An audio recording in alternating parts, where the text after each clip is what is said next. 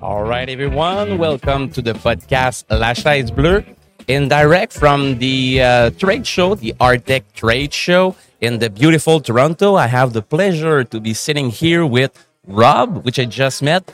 Very nice to meet you, Rob. How are Pleasure you today? meeting you, Nick. Uh, fantastic. Excited to be here at Hardtech 23.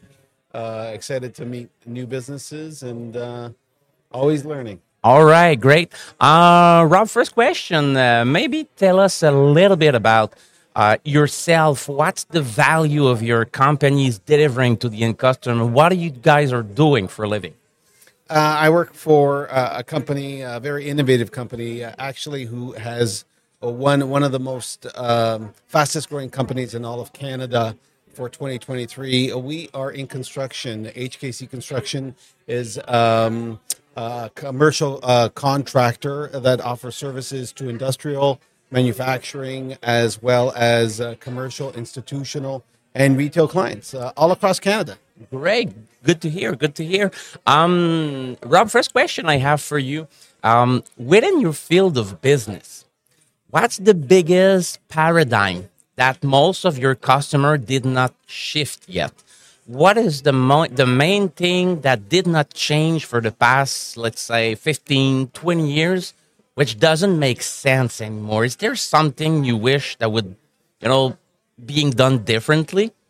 Um, I, I guess we're we're at Hard Tech, so uh, the, the summit, which means you know it's all about innovation. And uh, if you look at cons- the the construction industry as a whole. Um, the construction really hasn't adapted to technology as fast as other industries. Uh, you know, you look at you know what's happening, uh, you know, here today, and some of the exhibitors and some of the innovation that's happening. You know, these are things that we are looking to adapt as well uh, as a company. Um, which you know, I- I'm excited to to to explore. I'm always trying to look at new ways to. you're here to get ideas to get new ways and uh, and so on but um i gotta tell you construction lawyers and usually uh, health business which are the main backbone of our economy are really not up to speed with most of the new ways of doing stuff so I completely agree with you, Nick. Absolutely. So the the same question, but the other way around. Maybe there is some things you guys are doing differently with your with your customers. A, a differentiator, a differentiator you have. Um, is there anything that you're doing differently these days? Uh, I, I I really appreciate that question, and it's something I always love to answer uh, with, with new clients. Uh, what we're doing differently is we uh, um, we actually start all the work from the very beginning. When a when a new client comes on board, uh, we have a full team that really uh, diagnose uh, um, a new project from Okay. from the front end, and it's absolutely incredible. Uh, some of the tools that we use, uh, we heavily invest on the front end so that they receive the value at the end of the project versus vice versa, where some people they just jump into things, they don't evaluate things, and all of a sudden they're left with a higher and they do tag. back and forth the whole project and it's a never ending time Exactly. there so you invest way more upfront with the early stage of the project to, to make it really the most efficient way and then you move forward uh, w- with the end customer And we, we've had a lot of success. Uh, you know, we have key clients such as Walmart. Uh, again, people ask me, well, how did you, you know, obtain that relationship? It's it's for this very reason. We add the value right on the front end. great um, you know these days rob we, we, we hear a lot about artificial intelligence um, is there any way you see your your field of market will be impacted by this new technology in the year to come? Do you see any room for improvement with the artif- with the AI? Uh, most definitely, uh, our, our uh, president uh, uh, Costa has a mandate to implement uh, AI within all departments. Right. Again, trying to be forward thinking, trying to look at ways in which to innovate. And at the end of the day, who's the one that benefits? It's the client. Uh, the client benefits because you know we're able to deliver something faster, uh, more efficient, uh, uh, deliver exactly what we say we are, uh, and at the price that's stated from the very beginning. And it, tell you, it's it's a beautiful thing. Great, great, good, good to hear that you guys are all already thinking and taking action in this field of business because I truly believe uh, as well that every job will be you know being done differently in the future. And there is that there will be two two type of uh, people. The one that will be held by the ai and the one that refuse and the one that want to swim against that wave I agree with you. may just sink. So you cannot avoid it i truly believe. Yeah, well, we're hungry to to really learn, and I think that's again, you know, why we're here today. Um, it, it's important to to understand that we need to evolve. We we need to adapt, and you know, we, we look at technology, what it was even just a few years ago, and what it is today. Everything's ever changing, and so we need to be on board. Yeah, and I hear recently that every six months, it's growing exponentially. It's uh, it's getting crazy, so it's good. You guys are already are already investigating in that field and so on. Um, in order to help your customer, the customer you're working for, creating value to their business model, their vision, their project. Um, we do have an evil plan to get with our uh, Prime Minister of Canada eventually. and what I'm doing for him is I'm gathering information uh, on the ground, on the field, every day with uh, new people like you, Rob.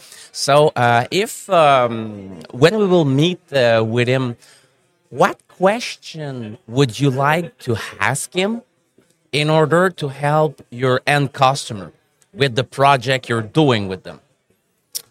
That's a it's a difficult question to ask. So if I had the prime minister and I had to ask him a question, um, uh, in I- order to speed up the value you guys are creating with your end customer is there any roadblock any um, anything you, you, you believe could be done You know, the, the, there's 101 roadblocks, unfortunately, uh, in, in construction, Sure. uh, in any industry. Uh, but uh, you know, to get something uh, from the ground up, uh, uh, you know, wh- what it requires is is uh, uh, uh, knowledge, uh, experience. Uh, uh, you know, really being innovative. And um, so, if I had to ask one question, is is you know, uh, wh- what can you do to help?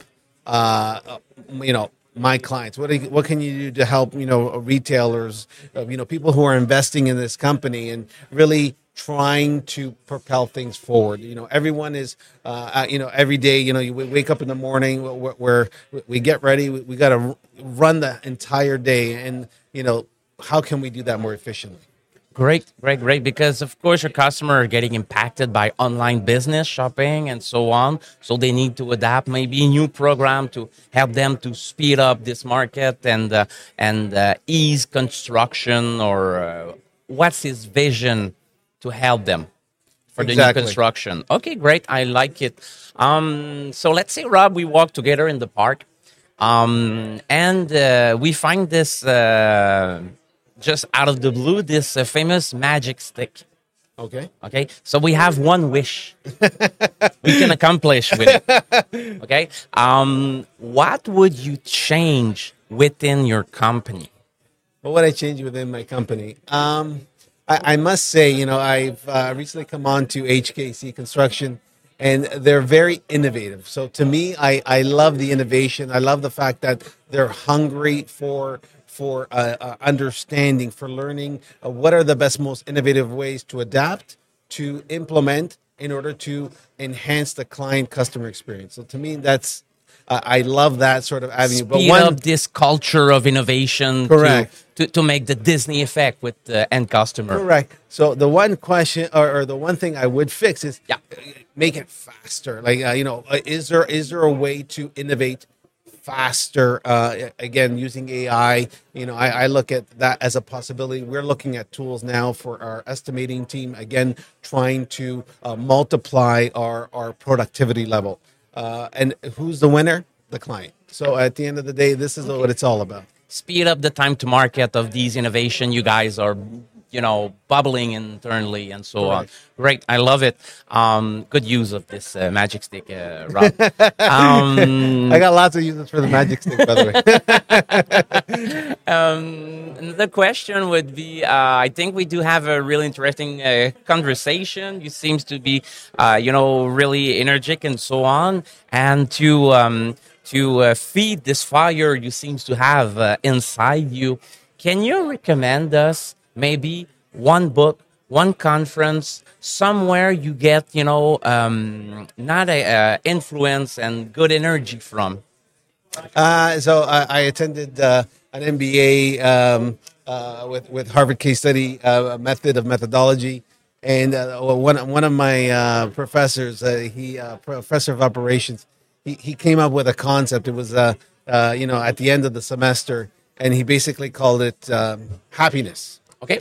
And um, so, you know, he started off by saying, you know what, we're about to graduate and, uh, you know, we're all looking to uh, succeed and, you know, f- of course, have a career, have a family. Sure. Um, but the one key thing that resonated within that uh, subject uh, uh, presentation was was happiness is a frame of mind and you must every day you know wake up in the morning uh, you know be thankful and be happy for what you have and uh, you know for for where you are and and always propel forward uh, i think that's the most important part and that's that's how i live my days Great, I love it. Uh, thank you, Rob. And last question I have for you. Um, you know, we're having a discussion as leaders into transformation to speed up the process uh, within our industry and so on. Who would you like to hear today talking about these topics uh, with me? Is there uh, someone, and it, it doesn't have to be, or she doesn't have to be within the hotel today. Uh, it could be uh, anybody around the planet anybody you'd like to hear about these kind of topics for the future? You know, I, I, I look at you know some of the most innovative minds in the world, and I think it's important. You know, you you, you can list them off most definitely, uh, but I think what it is is is we need to collectively come together to really um, propel forward. And I think that's where we're all going to win. Where you know all the key leaders of the world uh, all the key minds of the world coming together to really, by your client winning, you win. And so, with that being said, it's it's that sort of methodology where you know it's not one win individual, but rather a team. You know, a team of people. Yeah, with you know th- through conversations, through conducting uh, and and analyzing and having those deep discussions and networking, you really get to understand new perspectives, new values, and that's what I would love to see. All right, all right, and um, challenge you one more time. Can you give me one name? Uh, he know, doesn't have, or she doesn't have to I- be I- here today. And someone, it could be uh, Elon Musk. It could be uh, whoever, It's, you know, I was gonna say a Elon friend of yours, maybe. I, I- you know, I was gonna say Elon Musk, but at the end of the day, uh, you know, I, I, I think we have a lot of value to uh, a lot of everyone has a value to offer, and you know, of course, everyone says, you know, you- we want to be like that one individual, but at the end of the day, you know, we need to um, look at within ourselves and say, you know, how can we be better each and every day? So uh, again, again, I would love to have Elon Musk here Okay, today, great. but uh, you know, I'm I'm very happy with the panel that's here today. So, right, we'll see what we can do about that. Thank you very much, Rob. Pleasure. Love the end conversation. So have a good trade show, man. Take care. All the best. All right.